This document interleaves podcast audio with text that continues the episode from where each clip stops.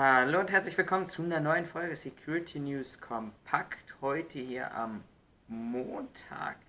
Und zwar mal wieder mit einer regulären Ausgabe, nachdem es in den vergangenen Wochen tatsächlich die ein oder andere Sonderfolge gegeben hat. Und an dieser Stelle tatsächlich mal ganz, ganz großen Dank nochmal an all diejenigen, die daran teilgenommen haben, die sich in die Diskussion mit eingebracht haben, die ihren Standpunkt dargestellt haben sei es die St. Pauli-Initiative, die Geschäftsführung der SPU Solutions GmbH.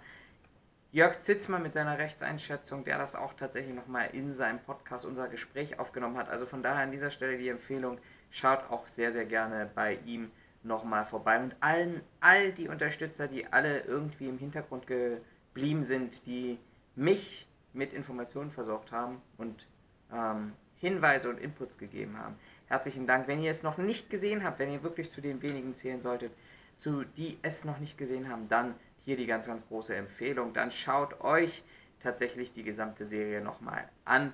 Ganz, ganz spannendes Phänomen. Tatsächlich das erste Mal, wie wir es so gemacht haben, einen ganzen Sachverhalt aufgearbeitet. Und wenn es euch gefällt, schreibt es in die Kommentare. Lasst das uns hier, da in den Show Notes oder in, mit Likes nach oben, ob es euch gefallen hat. Und dann sehen wir und gucken wir mal, ob wir noch den einen oder anderen Fall haben, den wir in dieser Art und Weise aufbauen können. Diese Woche möchte ich mit euch wieder mal über das leidige Thema Corona sprechen und nicht nur Corona an sich, sondern was Corona auch mitbringt, nämlich dieses ganze Phänomen Impfgegner, aggressive Impfgegner, Querdenker, die sich ja inzwischen ja eigentlich nicht mehr Querdenker schimpfen können, weil sie sich inzwischen speisen aus Esoterikern, Reichsbürgern, Rechtsextremen, Rechtsradikalen, verwirrten Seelen, die da draußen irgendwie unterwegs sind und einem Dach und ich glaube unter vielen, vielen, vielen, vielen Personen, die tatsächlich die großen Aushängeschilder dieser Bewegung sind, wenn man sich da anguckt, was da für Geld gescheffelt wird und wie die Leute abgezogen und betrogen wird, auch mit ganz, ganz vielen Betrügern. Ihr werdet vielleicht selber gerade in der Situation stecken, sei es, dass ihr in der Beauftragung habt, ein Impfzentrum oder ein Corona-Testzentrum zu bewachen oder das, was ähm, ja auch immer stärker passiert, nämlich, dass die Betriebe selber Impfzentren errichten. Ab Juni soll es ja bundesweit möglich sein, auch als Betrieb ähm, tatsächlich über die Betriebsärzte impfen zu lassen. Mai, Juni steht da so im Fokus und ich weiß von vielen großen Unternehmen, die sind schon inzwischen dabei, in die Planung zu gehen und in der Umsetzung zu gehen. Jetzt haben wir 365 Tage Corona und auch in der medialen Berichterstattung haben wir uns sehr, sehr stark darauf fokussiert bisher zu sagen, naja, was bedeutet denn Corona, auf die AHA-Regeln, auf die An- und Abstandsregeln zu achten, was bedeutet das für unseren Sommerurlaub, aber was bedeutet das denn eigentlich fürs Sicherheitskonzept? Und das wird unser heutiges Thema sein. Nicht nur, und das haben wir ja schon sehr, sehr ausführlich an der oder anderen Stelle gemacht, nämlich die Thematik, ähm, was Interpol, was das BKA, was das Bundesinnenministerium warnt und rät im Zusammenhang mit radikalen Impfgegnern. Ähm, nicht nur Impfgegnern an dieser Stelle muss man so sagen, sondern auch tatsächlich mit radikalen Demokratiezersetzern äh, eine Delegitimation, das ist die neue Kategorie, das Bundesamt für Verfassungsschutz der ja, Querdenker-Szene und allen dazugehörigen Bereichen ähm, angedichtet hat. Delegitimation der Demokratie und seinen Werten ist die Kategorie dafür. Und das wollen wir uns heute mal anschauen. Bei vom Klein bis Groß sind die unterwegs. Ihr werdet vielleicht mitbekommen haben, das ein oder andere größere Event und wir müssen tatsächlich sagen, wir können in Deutschland froh sein, dass wir tatsächlich bisher den ein oder anderen Protest hatten. Ihr erinnert euch vielleicht im April, März, nee, März muss das gewesen sein, als tatsächlich in Dresden nach der großen Demonstration in Sachsen tatsächlich Wasserwerfer das Impfzentrum schützen mussten. Aber auch wir erleben es hier in kleineren, immer wieder mit verbalen Auseinandersetzungen. Das Schlimmste, zumindest das, was ich gelesen habe bisher, dass ein Autofahrer versucht hat, einen Sicherheitsmitarbeiter umzufahren. Da kennen wir aus anderen Ländern tatsächlich ganz andere Situationen und da muss man gar nicht weit gucken in den Februar in die Niederlande, wo tatsächlich an einem Corona, ich glaube es war sogar ein Corona-Testzentrum, nur in Anführungsstrichen eine Rohrbombe, die vorsätzlich gelegt wurde, detoniert. Aber auch in Deutschland kommt bei uns dieses, zu diesem Thema Protest gegen Protest, Radikalität immer mehr ähm, Bewegung auf. Und damit wollen wir uns heute mal beschäftigen. Und zwar mit den immer wiederkehrenden gleichen Mustern, Verbindungen, ja, und Aspekten, die dort eine Rolle spielen. Und ich würde mal ganz gerne anfangen und starten nach Mecklenburg-Vorpommern in den Landkreis Vorpommern-Greifswald und dort nach Pasewalk. Und dort gab es ein Ereignis, das tatsächlich in der Art und Weise relativ neu ist. Die sogenannten Spaziergänge aber durch Supermärkte und Einkaufszentren sind bisher nicht so neu.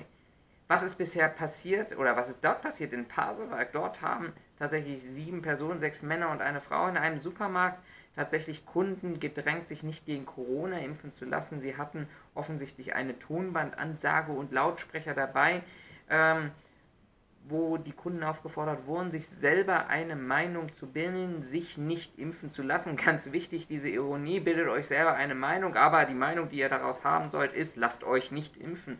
Also auch ein gewisser Widerspruch an dieser Stelle. Ähm, Personengruppe zwischen 17 und 44 Jahre sollen das gewesen sein, inklusive Transparent und Aufschrift Wehrt euch gegen Impfwahnsinn und Panikmache gab es tatsächlich entsprechende Anzeigen. Aber auch hier wieder immer wieder eine Situation, die wir mit der wir uns beschäftigen müssen, mit der wir uns auch nachdenken müssen und schauen müssen, wie wollen wir zukünftig damit umgehen. Ich denke an die unterschiedlichsten auch Ereignisse, die wir aus der Vergangenheit haben, nicht nur aus dem deutschen Raum, sondern auch aus dem österreichischen Raum wo tatsächlich nachdem eine Person des Ladens verwiesen wurde, weil sie eine Maske trug oder nicht trug eigentlich oder zum Tragen aufgefordert wurde, sich dann tatsächlich über das, ich würde es tatsächlich sagen und das gar nicht mit, mit Ironie, aber die Bewegung, die wir momentan in den Telegram-Chatgruppen erleben, die ist tatsächlich ein wirklich neues Phänomen, also nicht Neuland im klassischen Sinne, sondern verteilt über die unterschiedlichen Größen und Reichweiten. Und wenn man da es schafft, relativ örtlich begrenzt mal eben 60, 70 Menschen zu mobilisieren, die dann bewusst ohne Maske durch ein Einkaufszentrum gehen und vielleicht maximal auf ein oder zwei Sicherheitsmitarbeiter stoßen, dann ist das ein neues Phänomen, mit dem wir umgehen müssen, mit dem wir auch tatsächlich mit dieser Protestbewegung auch lernen müssen und vorbereitet sein müssen. Es ist aber nicht nur die schnelle Mobilisierung, die wir haben, sondern es sind auch letztendlich immer wieder diese Verbindungen, die wir erfahren und die wir erleben, tatsächlich mit der Nähe. Und deshalb habe ich es eingangs gesagt, ich kann skeptisch gegenüber den Corona-Maßnahmen sein, keine Frage. Auch ich kennt ihr aus unseren anderen Podcasts. Ich sage immer wieder in der Diskussion mit Raphael, ich, ich verstehe es nicht mehr. Ich verstehe nicht mehr die Logik dort hinter. Ich versuche den roten Faden zu finden. Nichtsdestotrotz würde ich mich tüten, auf eine Demonstration, eine Veranstaltung zu gehen, wo sich zumindest nicht stark abgegrenzt wird von rechten Tendenzen, rechten Organisationen, Rechtsextremisten, Reichsbürgern und sonstigen Spinnern. Also mich werdet ihr dort nicht finden, aber nichtsdestotrotz werdet ihr meine Kritik finden in unseren Podcasts vor allem immer mal, weil es kann keiner verstehen und am Ende des Tages sind es die Sicherheitskräfte und die Privatwirtschaft, die das ausbaden muss, wobei bei der Privatwirtschaft man ja auch ehrlicherweise und fairerweise sagen muss, dass vor allem die großen Unternehmen nicht verpflichtet werden, hier entsprechende Maßnahmen zu implementieren. Aber das ist ein ganz, ganz anderes Thema, das wir wann anders vielleicht mal diskutieren wollen. Was wir aber immer wieder haben, und das sind auch tatsächlich keine Einzelfälle, sondern immer wieder reguläre Ereignisse, die hier auftreten, ist eben letztendlich diese Verbindung zur Verharmlosung des Holocausts, die rechten Tendenzen, die rechten Zeichen, Hitlergruß und ähnliches. Und das haben wir und da haben wir einen Fall aus dem Berlin. Auch hier wieder war es mal wieder ein Supermarkt betroffen. Also seid, sind eure Kunden im Bereich des Einzelhandels zu finden, dann solltet ihr euch tatsächlich davor tun und auch wirklich mal über Sicherheitskonzepte, Szenarien und Maßnahmen sprechen, wenn sie bisher tatsächlich noch nicht implementiert oder umgesetzt wurden. Und hier ist ein 68-Jähriger ähm, am Dienstag letzter Woche, also heute Montag Aufnahme oder Montag Veröffentlichung. Wir nehmen ja transparente Podcasts, wir nehmen ja am Wochenende vorher schon auf, aber am Dienstag vergangene Woche vorübergehend festgenommen worden. Er ist auch hier wieder von einer Mitarbeiterin der Filiale, nicht vom Sicherheitsdienst, auf die fehlende Maske angesprochen worden worden und äh, hat sich sofort antisemitisch geäußert. Ähm, ein, ein, ein Thema, das wir ganz stark erleben. Also wer vielleicht auch auf Twitter die entsprechenden Gruppen verfolgt, die tatsächlich immer wieder und sehr, sehr regelmäßig und sehr fleißig an dieser Stelle, muss man das wirklich sagen, äh, die Screenshots aus den Gruppen muss nicht viel tief gucken. Attila Hildmann verfolgt, der sich offensichtlich ja in die Türkei abgesetzt hat, ähm, verfolgt, dann ist tatsächlich der Antisemitismus dort wesentlicher Bestandteil deren Panikmache und deren Argumentation. Und das finden wir immer wieder auch hier. Das heißt, wir sind inzwischen tatsächlich von einem Phänomen weggekommen, wo es darum ging, dass wir als Sicherheitskräfte angegangen wurden, weil wir eine Maßnahme durchgeführt haben und deshalb man relativ schnell bei uns auf ja, Nazi, Ausländer, Hasser, Rassisten oder ähnliches eingehen konnte. Und jetzt sind wir in einer Maßnahme, die wir umsetzen müssen, gar nicht aus der Verordnung heraus, sondern eigentlich aus dem Hausrecht heraus ähm, und sind dann treffen dort auf Antisemitismus und äh, rechte Symbolik, einfach um, weil man diesen Staat ablehnen möchte. Und deshalb ist es, glaube ich, auch sehr gut, da werden wir zum Schluss nochmal kommen, dass ähm, ja, auch der Verfassungsschutz deutlich, deutlich stärker hinguckt. Wie immer an dieser Stelle und die letzten Woche hat es tatsächlich auch gefehlt, der Hinweis, wenn euch unsere Arbeit gefällt, dann habt ihr die unterschiedlichsten Möglichkeiten, das auszudrücken. Größte Ausdruckmöglichkeit ist, teilt unseren Podcast, fordert andere Leute auf, uns zu abonnieren, zu kommentieren, zu liken, erhöht die Reichweite, weil dann können wir viel, viel, viel mehr Menschen auch tatsächlich mit in die Diskussion einbinden. Aber wir werden hier keine Spenden sammeln oder ähnliches, aber schaut mal in die Show Notes, so das ein oder andere Produkt haben wir tatsächlich entwickelt und von daher, ähm, wenn ihr da die Möglichkeit habt, dann würde es mich riesig freuen, wenn ihr uns in diesem Bereich unterstützen könnt. Ich habe eingangs davon gesprochen, dass wir inzwischen in den Niederlanden auch tatsächlich erleben, den Radikalismus, die zunehmende Aggressivität bis hingehend eigentlich zum letzten Schritt und eine ähnliche Situation, zumindest mit einem Eindruck, was uns auch erwarten könnte, haben wir erlebt, ähm, auch im gestrigen Sa Freitag, wir nehmen heute am Samstag auf, und zwar im Unterallgäu haben wir das erlebt tatsächlich. Dort gab es bei der entsprechenden Hotline in den Impfzentren Bad Wörichshofen und Memmingen, die über dieselbe Hotline tatsächlich erreichbar sind, eine Bombendrohung. Ähm, und da diese Drohung nicht gezielt gegen ein Impfzentrum gerichtet war, wurden beide Impfzentren geräumt und durch die Polizei durchsucht ist natürlich wirklich ein Thema. Ich glaube, darauf müssen wir uns noch ein bisschen stärker gefasst machen.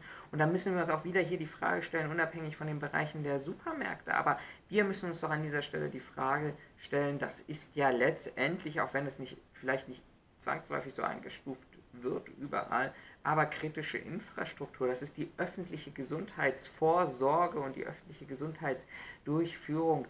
Ihr habt das vielleicht aus den Medien mitbekommen es soll Lockerungen für Geimpfte geben, aber die kann es verfassungsrechtlich aus meiner Sicht und aus den Sicht von den Medienjuristen, mit denen ich zu tun habe, tatsächlich nur geben, wenn das allen angeboten wird und dadurch sind das kritische Bereiche und von daher müssen auch hier die entsprechenden Konzepte vorliegen und wenn ich dann mal ähm, einen Tag letztendlich aussetzen kann und da mehrere 100 Termine gehabt habe, vor allem bei zwei Impfzentren, dann ist das bei der momentanen Situation tatsächlich eine Skalierung, die sich dann auch noch lange weiterträgt. Und ihr habt das vielleicht auch aus der Presse mitbekommen. Der Impfstoff ist eben nicht so lange verwertbar und muss entsprechend gekühlt werden. Das heißt, ja, dass es eben hier auch wieder Ausfälle gibt bei dem flüssigen Gold, was letztendlich auch benötigt wird und ähm, genutzt werden muss, um praktisch uns wieder in den Bereich eines regulären Lebens zu führen. Man muss aber ehrlicherweise sagen, bisher Angriffe gegen Impfzentren sehr stümperhaft durchgeführt. Auch das, was wir sonst hier, ich sammle diese Ereignisse gerade so ein bisschen ähm, uns anschauen, immer wieder mal Brandanschläge, aber sehr, sehr, sehr, sehr stümperhaft durchgeführt. Gott sei Dank muss man an dieser Stelle sagen, sehr, sehr stümperhaft durchgeführt, was mich immer wieder überrascht von allen Brandanschlägen, die sind am nächsten Morgen entdeckt worden. Das heißt offensichtlich, auch wenn diese Impfzentren sehr wichtig sind momentan für Deutschland, aber offensichtlich ähm, kaum mit Nachtbewachung unterwegs und dann nachts offensichtlich dort ja, die Möglichkeit, Anschläge durchzuführen. Am nächsten Morgen wird das festgestellt. Aber wie gesagt, Gott sei Dank bisher so stümperhaft durchgeführt, dass die Feuer selber erloschen sind und man nicht mehr löschen musste und der Schaden doch relativ, relativ gering ist. Das Bundesamt für Verfassungsschutz hat es getan. Bayern, Baden-Württemberg und Sachsen tun ja schon eine ganze Weile mit unterschiedlichen Strategien.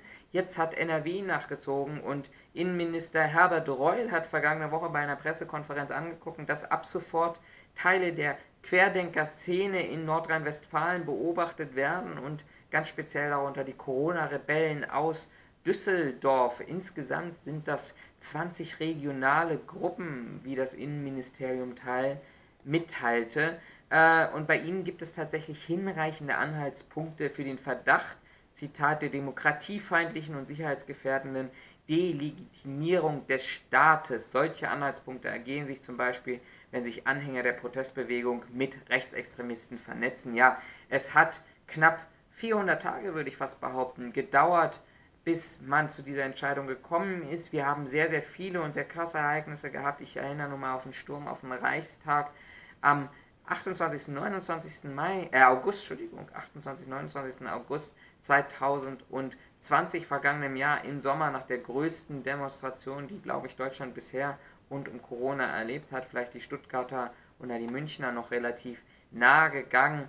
Ähm, und jetzt eben die Beobachtung, es hat gedauert, aber die Beobachtung wird jetzt offensichtlich immer, immer, immer stärker zugezogen. Und das Wichtige, und ich glaube, das ist auch so ein bisschen, was wir immer wieder aus den Protesten heraushören, aus den Polizeistatements heraushören, der Staat tut sich halt relativ schwer damit, diese Bewegung einzuschätzen und letztendlich auch unter Beobachtung zu stellen, weil das ein, ein hier ein relativ neues Phänomen ist. Es sind nicht mehr diese abgegrenzten Gruppierungen wie die Rechtsextremistenszene, die Reichsbürger, die Linksextremisten, die, die wirklich, wo man weiß, wenn die eine Demonstration, ein Projekt, eine Bewegung oder sonst irgendwas machen, dann sind die abgrenzbar. Hier haben wir tatsächlich nicht nur Corona-Skeptiker, sondern gepaart auch wirklich mit Demokratiefeinden, Rechtsextremisten, Reichsbürgern, die mit dabei sind, in Teilen aber auch, wenn man sich die ersten Mai-Demonstrationen anschaut, auch Linke und Linksextreme, die dort mit unterwegs laufen. Ähm, Esoteriker, alles Mögliche, die bürgerliche Mitte, die sich dort befindet und dann das grundsätzlich unter Beobachtung zu stellen, ist, glaube ich, für die Polizei oder hier in diesem Fall dann auch für den Verfassungsschutz relativ, relativ schwierig. Aber es tut sich etwas. Es tut sich etwas und das ist auch, glaube ich, relativ gut, weil es bisher keine Abgrenzung gab und wenn nicht war und wenn doch, war die Abgrenzung sehr, sehr lächerlich, ähm, sodass ähm, man auch hier wieder sagt, auch das Innenministerium Nordrhein-Westfalen sagt, ja, Protest ist legitim, auch in Zeiten von Corona, aber wer sich nicht abgrenzt und vor allem wer sich immer noch nach den Erfahrungen aus den vergangenen Wochen, Monaten ähm, und aus dem vergangenen Jahr immer noch zu dieser Gruppe zugehörig fühlt, der muss dann schlussendlich auch mit nachrichtendienstlichen Mitteln beobachtet werden. E-Mail-Verkehre, V-Leute, personenbezogene Daten, die gespeichert werden können.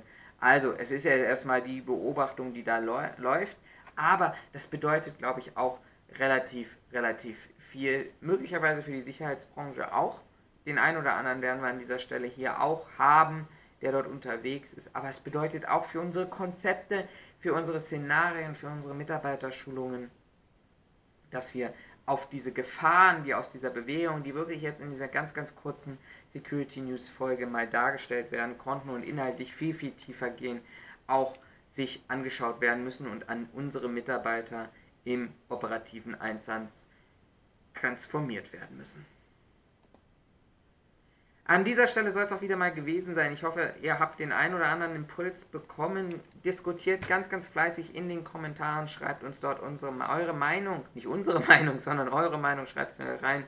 Empfehlt diesen Podcast, lasst uns einen Daumen da und vor allem ein Abo.